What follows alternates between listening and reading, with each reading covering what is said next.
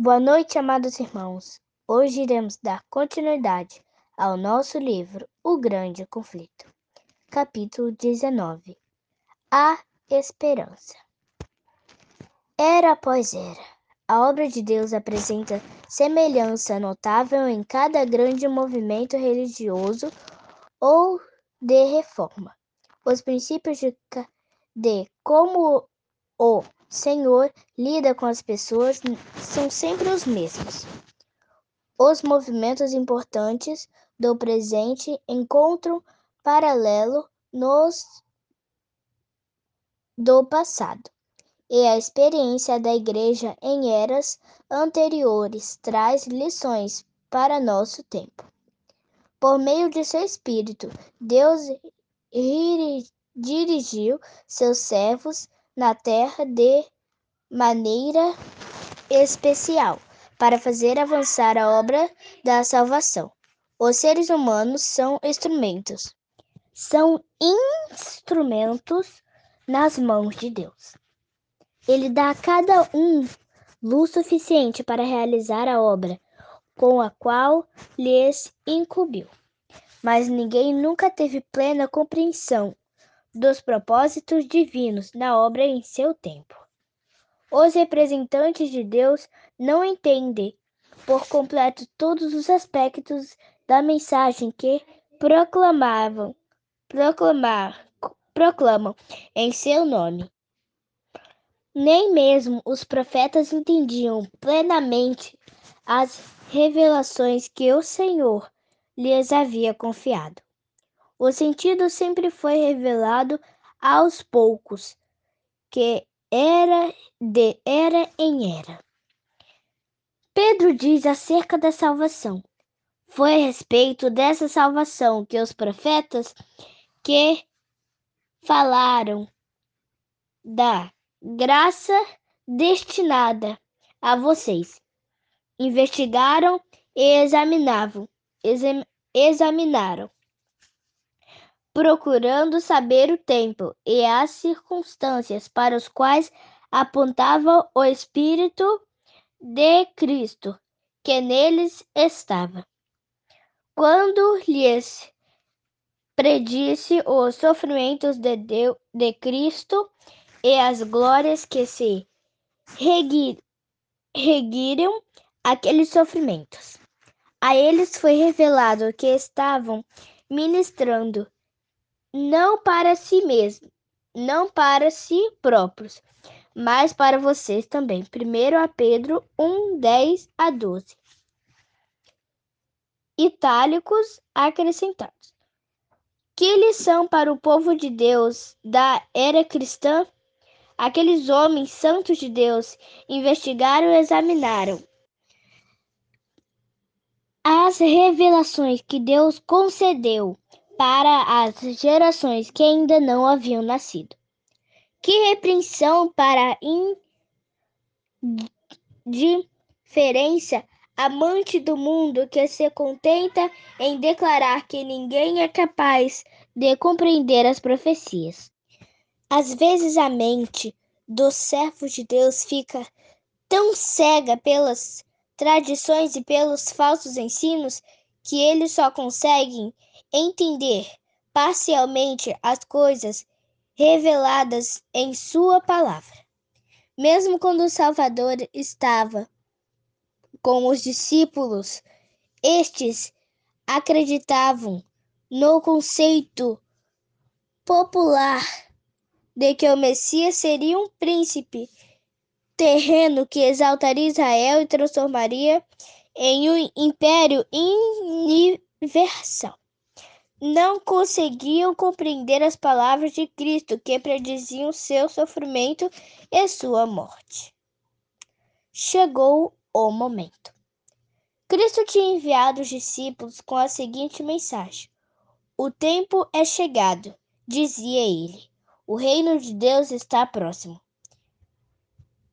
Aprendam-se e criam nas boas novas.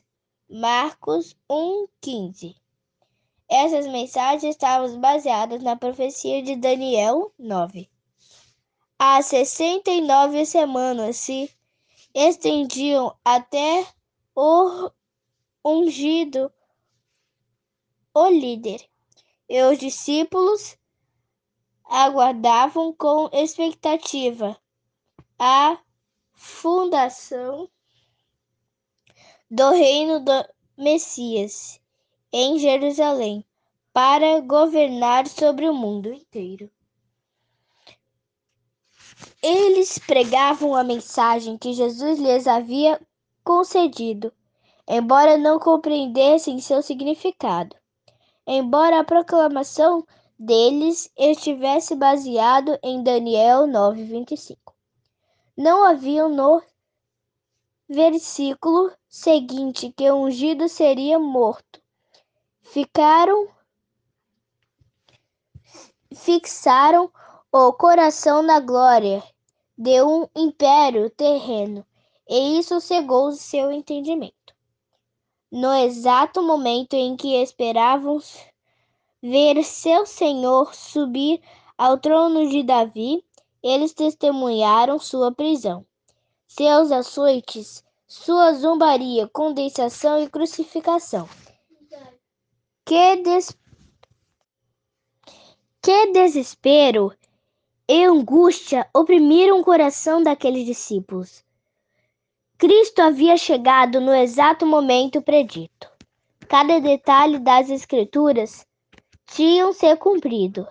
A palavra e o Espírito de Deus confirmaram a comissão divina de seu filho. Ainda assim, a mente dos discípulos foi obscurecida pelo, pela dúvida. Se Jesus realmente havia sido o Messias verdadeiro, por que eles afundaram em tamanho luto e desapontamento? Essa foi a pergunta que torturou a alma dos discípulos durante as horas sem esperança daquele sábado entre a morte e a ressurreição. Entretanto, Deus não os abandonará, embora esteja morrendo nas trevas. O Senhor será a minha luz. Ele me fará sair para a luz, contemplarei a sua justiça. Malaquias 7, 8 a 9. A luz raia nas trevas para o íntegro, para quem o misericordioso, compassivo e justo.